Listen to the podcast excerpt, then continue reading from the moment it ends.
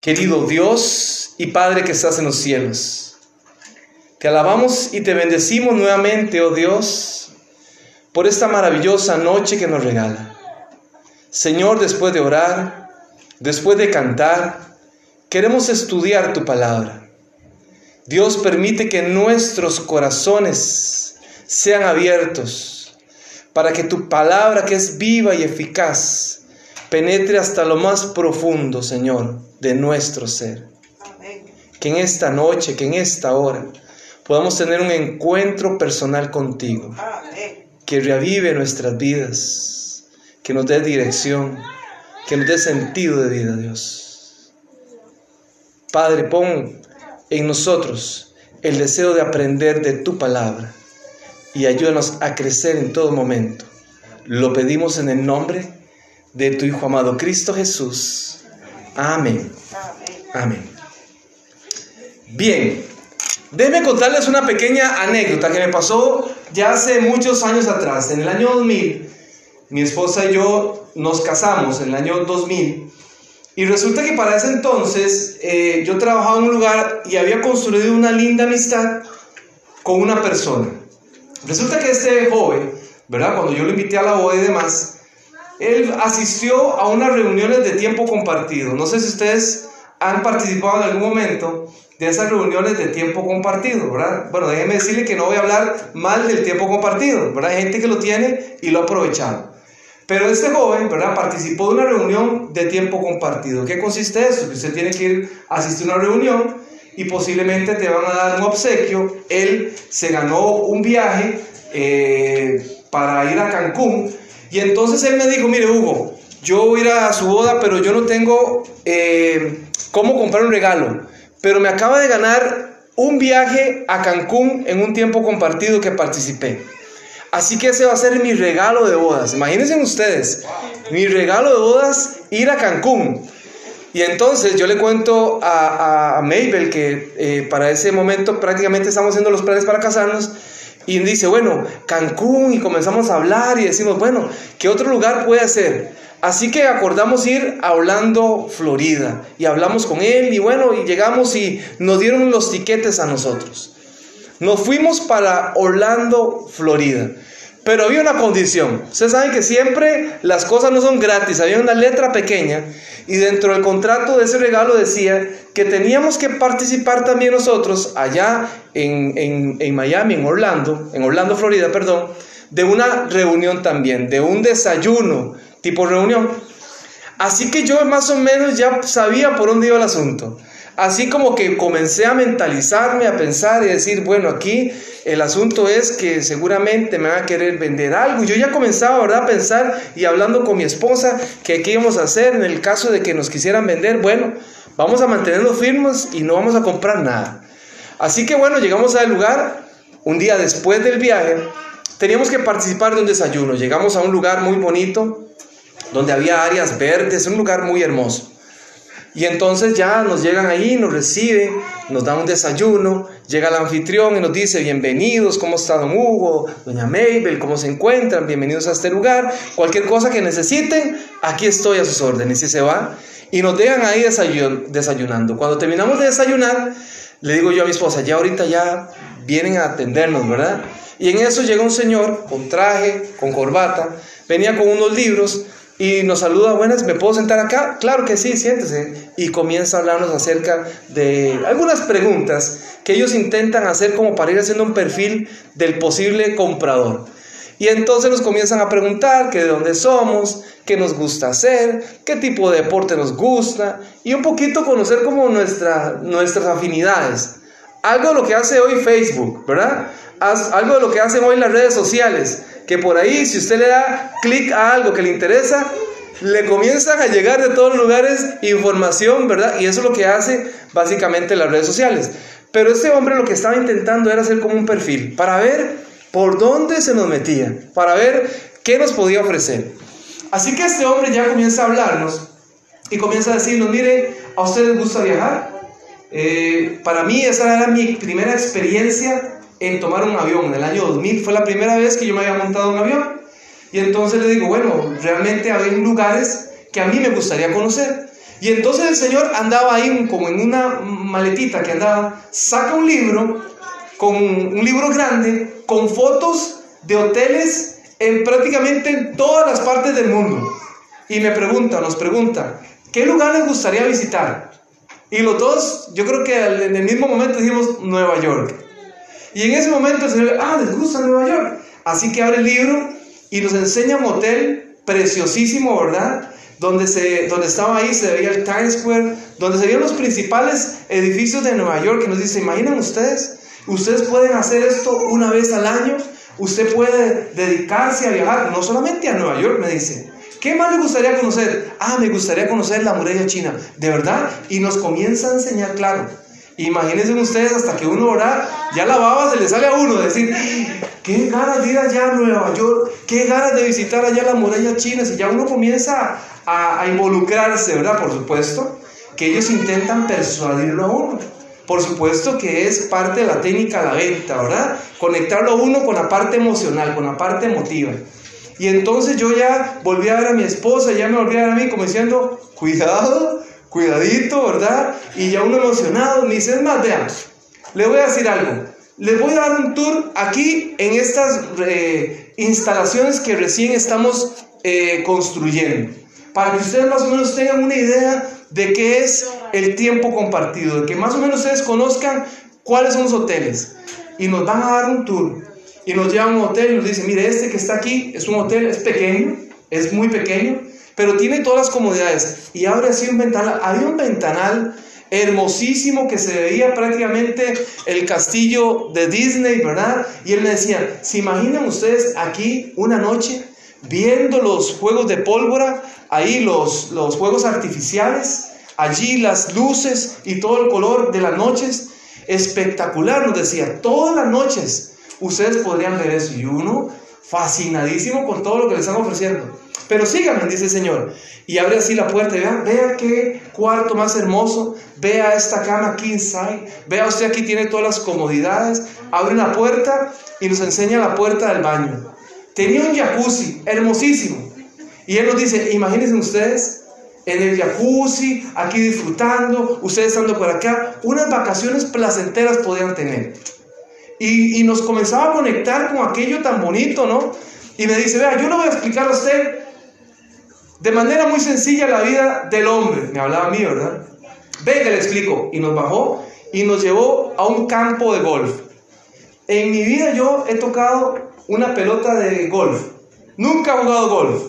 Y entonces me dice, mire, la vida del hombre pasa por varias etapas. Primero pasa por la etapa de la bola de básquetbol. Después pasa por una etapa de la bola del fútbol americano. Después pasa por la, por la, por la, por la, por la, eh, la pelota del béisbol. Y por último, ya en una edad más avanzada, se pasa por la etapa de la, de la bola de golf. ¿Se imagina usted acá ya? También en algún momento eh, jugando golf y yo ya no me conectaba mucho porque nunca he jugado golf. Pero el hombre seguía insistiendo. Y así que nos ofreció un montón de cosas. Nos volvió a llevar a la mesa. Y yo, obviamente, nosotros ya habíamos discutido, habíamos hablado de que no íbamos a hacer ninguna compra. Pero era tal, ¿verdad? El hombre como intentaba de alguna manera vendernos que provocaba lo que en venta se conoce como la objeción, ¿verdad? Para llevar al cierre una venta, provoca lo que se llama la objeción, que es que llevan al cliente a decir que no quiero comprar. Y entonces el vendedor lo va a llevar a uno a decirle, no quiero comprar, ¿para qué? Para que ellos descubran por qué uno no quiere comprar, porque no tengo dinero. Ah, pero no se preocupe, es dinero, no se preocupe. Tiene tarjeta de crédito, ¿verdad? Sí, sí tengo, vea, si usted pone tal y la gente se va y se enreda y ahí está pagando. Y ahí lo llevan a uno. ¿Es tiempo? Ay, no se preocupe. Tiempo va a haber. No precisamente va a volar ahorita, pero después. Y ya nosotros nos tenían ahí, ¿verdad? Yo, yo era el que estaba más metido ahí y mi esposa me volvió a hacer ahí. Yo estaba a punto, ¿verdad? Ya de, de, ya casi con la tarjeta en la mano. Ya casi me estaban persuadiendo. Pero después entré en conciencia, conversamos, el Señor se fue y le dije, no sabe qué, Señor, es que eh, la verdad es que no estamos interesados. Muy sencillo, no le di mucha explicación, ahorita no queremos. Le cerré la, objeción. Y me dice, un momento, y se trajo al manager. obviamente ya estaba más arriba, no era un vendedor ya profesional, y nuevamente comenzamos en lo mismo. Ya estaba a punto de persuadirnos, pero nos pudimos mantener. Cuando yo llegué del viaje, yo recuerdo que le conté mi experiencia a un primo, yo le conté cómo habíamos viajado, que el boleto no lo había regalado, pero que un compañero mío había participado en una reunión de tiempo compartido. Dijo, averigüe de dónde es. Le di la elección, fue a participar, compró unos tiquetes que le salieron muy baratos y me dice, voy a ir a pasear con un tiempo compartido ahí que me, dio, ¿verdad? Que, con un premio que me gané de un tiempo compartido. Y le digo, pero tenga cuidado, porque le van a ofrecer una reunión, porque le van a vender. No, tranquilo, usted sabe cómo soy yo, yo no soy, yo no soy ningún eh, impulsivo comprando. Listo. Se fue para Orlando también, para Florida. Y días después, cuando regresó del viaje, le pregunto, ¿y qué? ¿Cómo le fue? ¿Disfrutaron? Uy, sí, muy lindo. Y todo allá, lo de, lo de los castillos, el castillo y todas las cosas que habían allá. ¿Y qué? Le digo, ¿cómo le fue con el tiempo compartido? Me dice, no me va a creer. Compré un tiempo compartido. Dice, no, puede ser. Cayó. Sí, él no pudo resistirse. Esta persona, a pesar de que le había hecho la esposa, usted no hable. Yo soy el que me voy a encargar. Yo soy el que voy a hablar. Terminaron persuadiéndolo. ¿Sabe que en la vida muchas veces nos persuaden de ciertas cosas? Y hoy vamos a estudiar en la palabra del Señor un personaje. De hecho, vamos a estudiar dos personajes pero uno pronto va a ser el que va a tomar más fuerza en esta historia. Yo quiero invitarle a que usted busque conmigo en su Biblia Hechos, el capítulo 26. Hechos el capítulo 26. En el capítulo 25 o 24 en adelante, usted ya lo puede leer, usted se va cuenta que el apóstol Pablo, el apóstol Pablo en ese momento estaba en la cárcel. De hecho, dice que los sacerdotes los principales eh, eh, judíos, líderes judíos, habían hecho todo lo posible para que Pablo estuviera en la cárcel. De hecho, habían incluso hasta inventado algunas acusaciones para que Pablo estuviera en la cárcel. Y no solamente estaban interesados en que, el apóstol, en que el apóstol Pablo estuviera en la cárcel, sino que también estaban interesados, su mayor interés era quitarle la vida al apóstol Pablo. Y entonces, en ese contexto, estando ahí, resulta que el, capítulo 25, solo para, para eh, hacer aquí un, marco histórico de lo que está ocurriendo, en el capítulo 25 dice que había un hombre, un líder romano llamado Festo. Y entonces dice que esos sacerdotes, estos líderes judíos, se acercaron donde estaba Festo y le dijeron, Festo, necesitamos que lleven a Pablo a Jerusalén y queremos allá hacerle un juicio. Ya Festo sabía que Pablo era también ciudadano romano y que Pablo también tenía sus derechos como ciudadano romano. Así que este hombre le dijo, mire, yo eso no lo puedo hacer, porque este hombre realmente yo no encuentro que sea culpable de lo que ustedes le están señalando. Pero además, este hombre también tiene derecho a un juicio. Y entonces estos líderes religiosos, aquel sumo sacerdote, aquellos líderes religiosos judíos le dijeron a este hombre Festo, mire, lo que queremos es que usted lleve al apóstol Pablo, o a Pablo, decían ellos, a ese Pablo hacia Jerusalén. Y cuando van de camino a Jerusalén, nosotros ahí los agarramos y agarramos a Pablo, los emboscamos y matamos a Pablo. Le damos muerte a Pablo. Así que Festo, que quería quedar bien con todos esos líderes judíos, llama a Pablo y le pregunta, Pablo, ¿Quiere usted que sea llevado a Jerusalén para que sea ya juzgado? Pero Pablo ya conocía las intenciones de aquellos hombres. Así que Pablo lo que le dijo fue, no, yo tengo derecho a ser juzgado acá. Y yo solicito que sea atendido por César. Así que Pablo estaba pidiendo un juicio donde él se pudiera defender en una corte romana. Y así la palabra del Señor dice que en algún momento llegó un rey y se presentó en ese momento el, rey Agripa cuando aquel hombre Festo estaba hablando con Pablo y dijo, yo quiero eh, escuchar qué es lo que está pasando. Así que Festo le comenzó a explicar a Agripa acerca de Pablo. Y cómo Pablo predicaba de un tal Jesús que aparentemente había resucitado, pero que al parecer nadie lo había visto. Y entonces Agripa le dice a Festo, bueno, yo también estoy interesado. A mí me gustaría escuchar a este hombre. Y ahora sí, en ese contexto, llegamos al capítulo 26 de Hechos de los Apóstoles.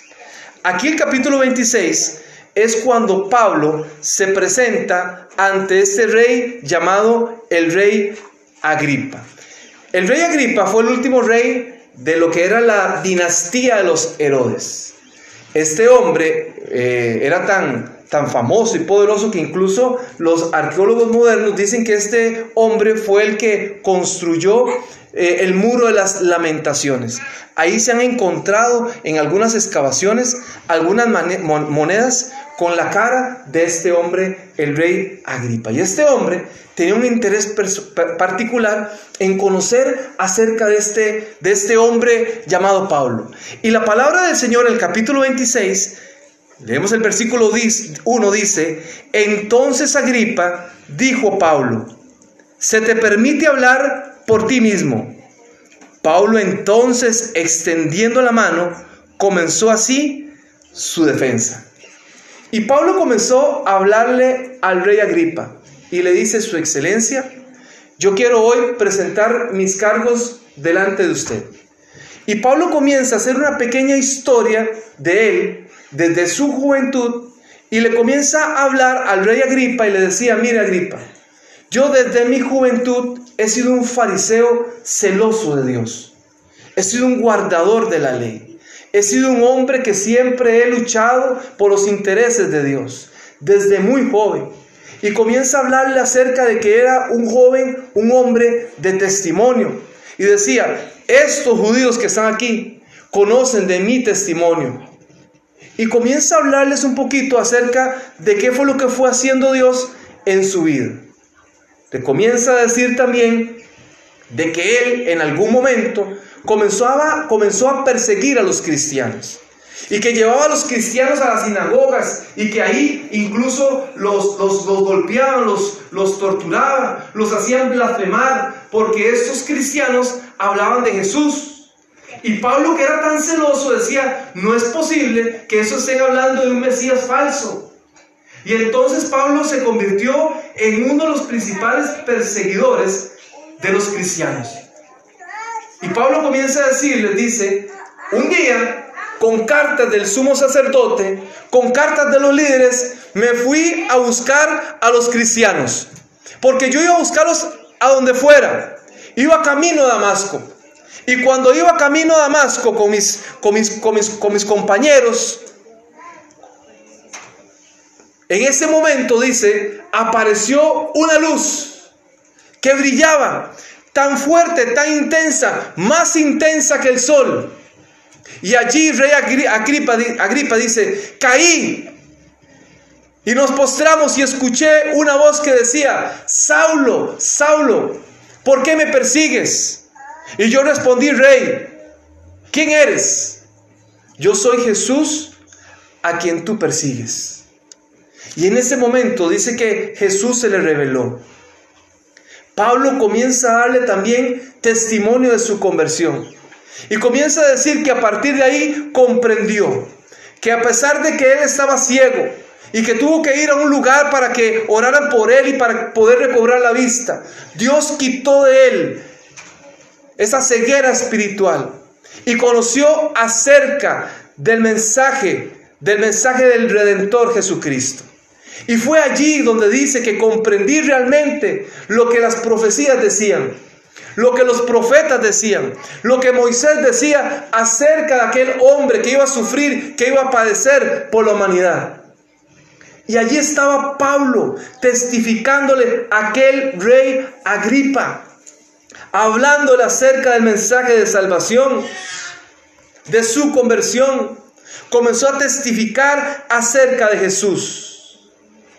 Y en Hechos, el capítulo 26, el versículo 24 en adelante dice, y diciendo él estas cosas en su defensa, hablando del apóstol Pablo, Festo a gran voz dijo, estás loco Pablo, las muchas letras te vuelven loco. Pero él dijo, no estoy loco, excelentísimo Festo, sino que hablo palabras de verdad y de cordura. Versículo 26. Pues el rey sabe estas cosas delante del cual también hablo confiadamente. Pues estoy seguro que no ignora nada de esto, pues no se ha hecho esto en algún rincón. ¿Crees, oh rey Agripa, a los profetas? Yo sé que crees, le dijo el apóstol Pablo a aquel rey. Y el versículo 28 dice, entonces Agripa dijo a Pablo, por poco me persuades a ser cristiano. Noten ustedes aquí lo que ocurrió. Ya aquí la historia no gira en torno al apóstol Pablo. Ahora aquí va a girar en torno al rey Agripa. El rey Agripa escuchando, Agripa escuchando el testimonio de Jesús, de Pablo, de Jesús, de cómo Jesús lo había restaurado, de cómo ese Jesús traía vida eterna, de que cómo ese Jesús había resucitado entre los muertos. Cuando aquel, aquel rey había escuchado aquel mensaje, quedó sorprendido, quedó impactado, quedó marcado. Pero la Biblia dice que este hombre dijo, Pablo, por poquito, por poquito me persuades a ser cristiano. Por poquito. Yo no sé que hay gente, yo sé que hay gente que viene por poquito, por poquito. Estoy a punto de dar un paso de fe, pero, pero me falta un poquito más. Estoy a punto por poquito, y es que los por poquitos en la vida a veces no resultan. Por poquito y ganamos, tal vez dice algún deportista. Por poquito y gano el año, pero no, pero lo perdió. Por poquito. Por poquito me persuades, por un poco, Pablo. Te faltó un poco. ¿A quién le faltó un poco? ¿A Pablo? ¿O al rey? ¿A quién fue el que le faltó? ¿Qué fue lo que le faltó? Yo creo que el ser humano muchas veces se enreda en sus propias prioridades. Posiblemente este rey, este rey no tomó la decisión, quizás por, por presiones políticas, ¿Se imaginan ustedes el rey pagano, Agripa, aceptando al Señor Jesucristo, entregando su vida al Señor? ¿Qué hubiese pasado con su cargo? ¿Qué hubiese pasado con lo que él tenía ahora eh, como privilegio, los privilegios que él tenía? La presión de la familia posiblemente, que no podía aceptar a ese Jesucristo que se estaba predicando en medio de todo aquel alboroto, delante de todos aquellos judíos, de todos aquellos líderes que estaban ahí, el rey Agripa sentía en su corazón posiblemente que Dios le estaba hablando, pero no quiso dejarse persuadir por el Señor.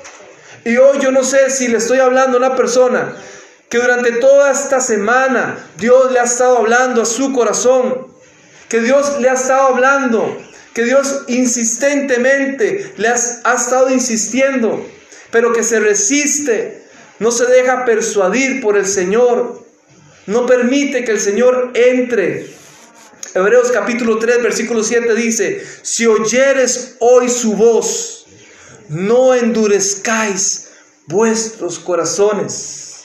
Si hoy escuchamos la voz de nuestro Dios hablarnos, si Dios nos ha hablado durante todas estas noches y nos ha insistido en que tomemos decisiones de vida eterna, no endurezcamos nuestro corazón. Permitámosle a ese Dios maravilloso que haga una obra restauradora en nuestras vidas. Aquel rey perdió la oportunidad quizás de poder entregar su vida al Señor. La Biblia dice que Dios no retarda su promesa. Dios no quiere que nadie se pierda, que todos procedan al arrepentimiento. Y Dios a todos nos da la oportunidad de escuchar ese mensaje de redención, ese mensaje de salvación. Está en nosotros el aceptar la invitación de nuestro Dios. Está en nosotros en abrirle nuestro corazón, nuestra mente a nuestro Dios. ¿Cuáles son nuestras prioridades? ¿Cuáles son nuestros temores? ¿Qué es lo que nos priva a nosotros de tomar una decisión por Jesús? Hoy es el día de la salvación. Hoy es el día que Dios nos está presentando, que Dios nos está ofreciendo para que nosotros tomemos una decisión. Y la decisión es por Jesús. La decisión es por tener un, un mejor estilo de vida.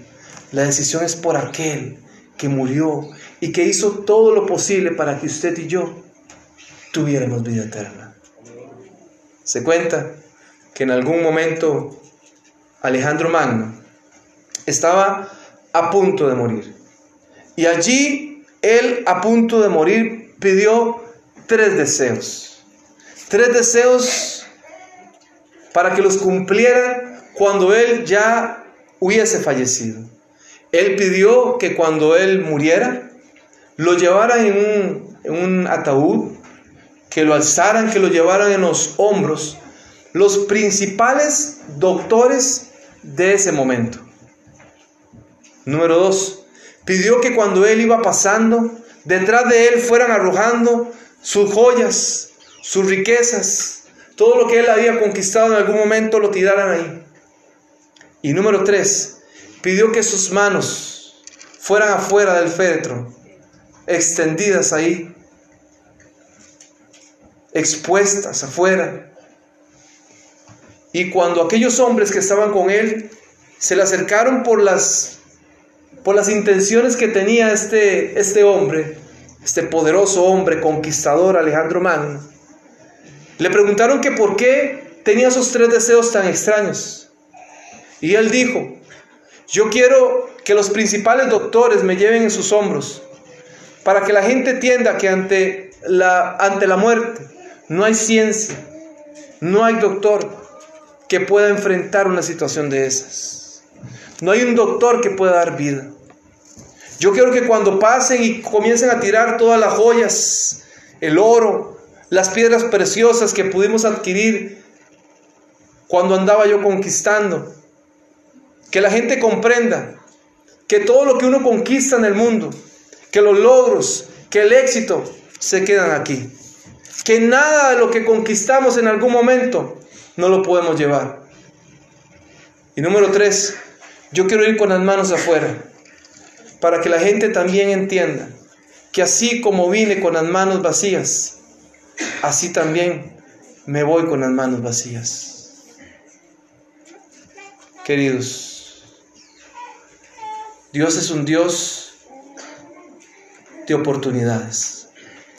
Dios es un Dios maravilloso que nos permite a nosotros entender y dar un nuevo sentido y propósito a lo que hacemos.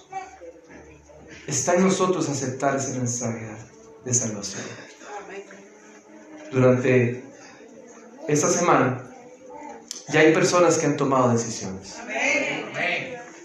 Ya hay personas que han decidido hacer públicamente su deseo de entregar su vida al Señor. Esta semana vamos a, a cerrar este sábado con hermosos bautismos. Van a haber personas que han decidido,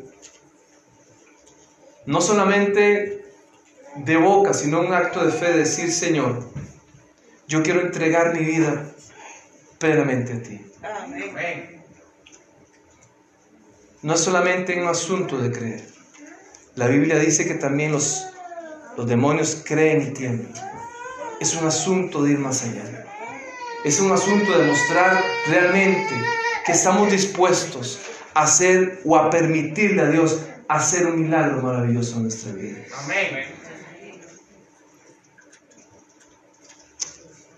¿Está usted también, querido amigo, dispuesto a permitirle a Dios hacer una obra en su vida? ¿Está usted dispuesta, querida amiga, a entregarle su vida al Señor? El rey Agripa tuvo la oportunidad. Y yo no lo sé, porque yo no conozco la historia del ser humano. Y yo no podría decirle que, que quizás se condenó porque Dios en el último segundo del ser humano, cuando el ser humano se arrepiente, Cuando el ser humano reconoce delante de Dios que falla, porque todos fallamos. En el último segundo de vida, en el último aliento de vida, si una persona se arrepiente, la misericordia de Dios lo alcanza. Pero si tenemos ahorita todas nuestras capacidades, si tenemos conciencia de nuestra vida, ¿qué nos impide entregarnos al Señor?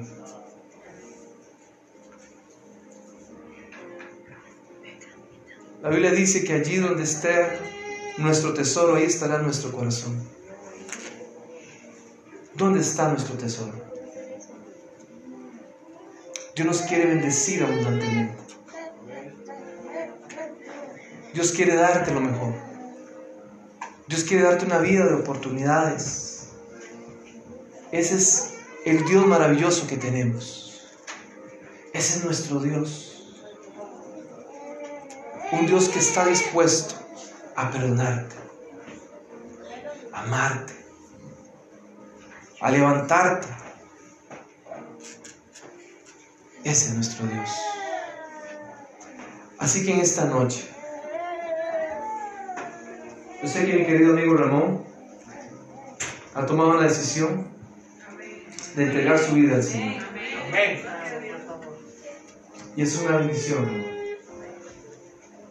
Ramón. Ramón lo vi el sábado por acá y cuando lo vi un hombre tan alto, el muchacho, ¿cuánto mide usted? ¿Seis pies, qué ve? Seis pies cinco. ¿Y juega básquetbol? No, me gusta la pelota.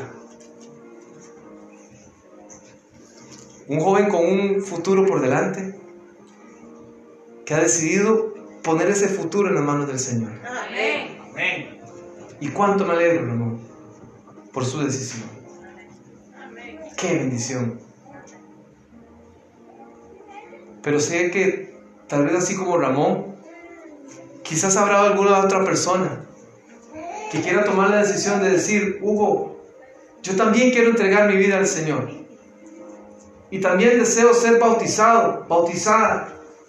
Me gustaría que a partir de ahora pueda realmente encontrar esa dirección, encontrar esa vida con sentido, con propósito, entregarle mi vida, mi corazón, mi ser, mis planes al Señor.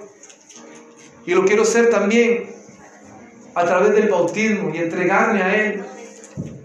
Y permitirle a Dios que, que allí en esa pila bautismal mis pecados queden para siempre ahí.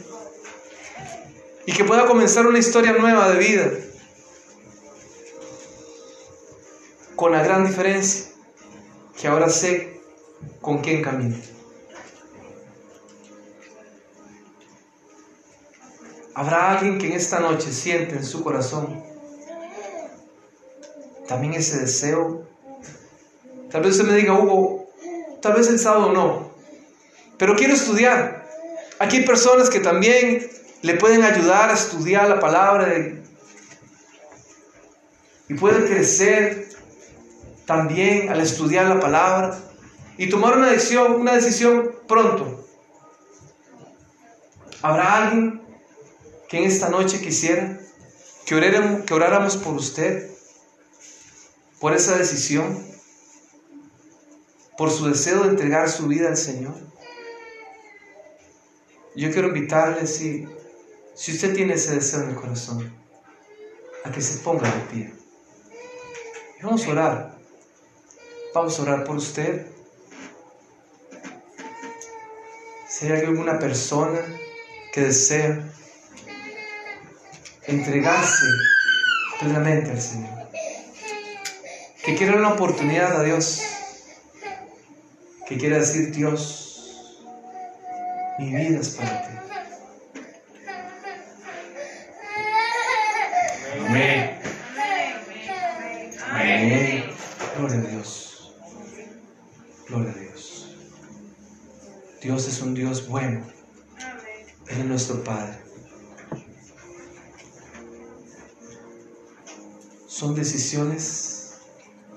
Para la eternidad.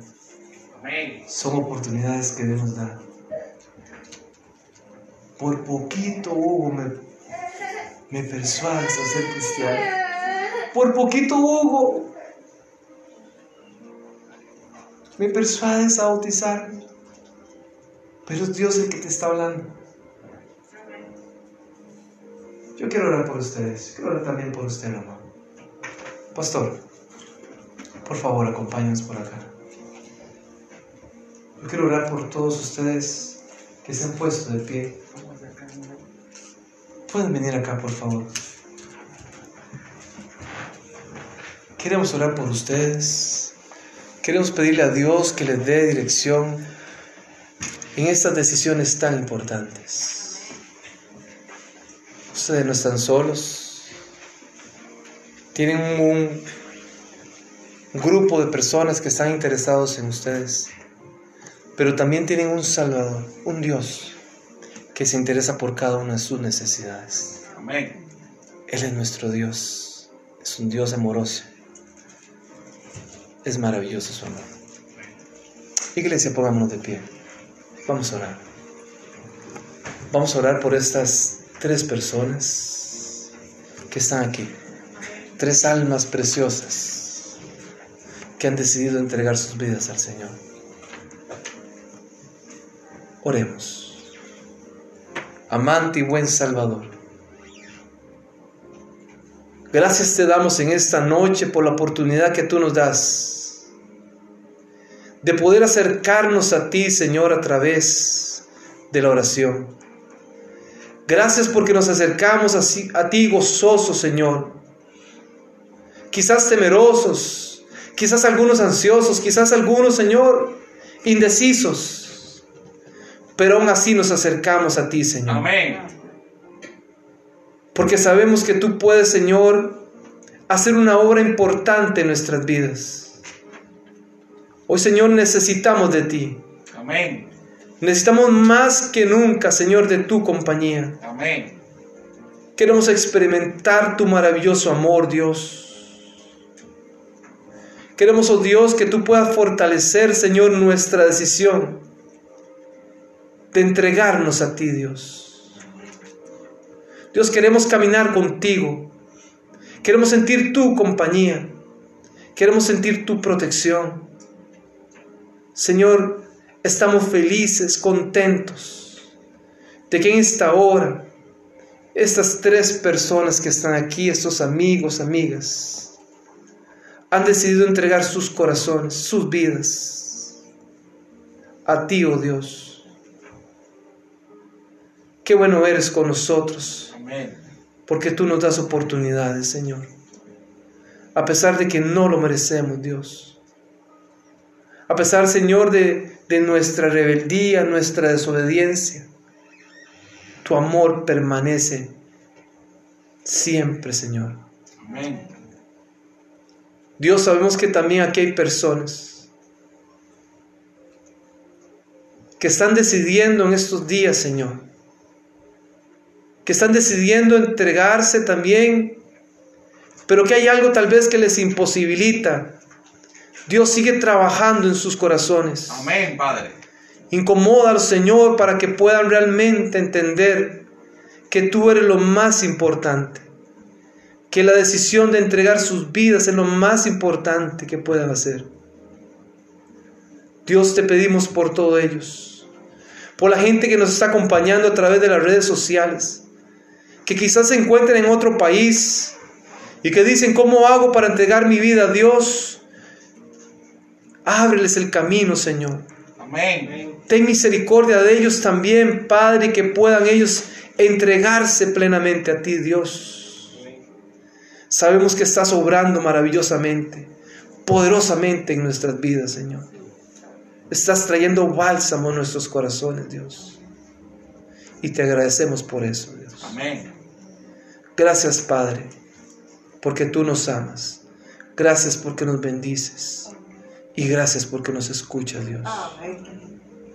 Padre, todo esto, hoy lo pedimos, Dios, no por los méritos de ninguno de los que estamos aquí, que nadie tiene, Señor, sino por los méritos, por el sacrificio, por la sangre derramada de tu Hijo amado Cristo Jesús.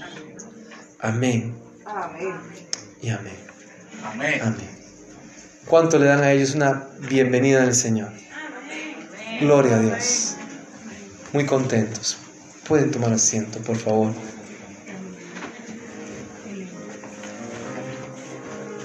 Dios es bueno. Dios es bueno.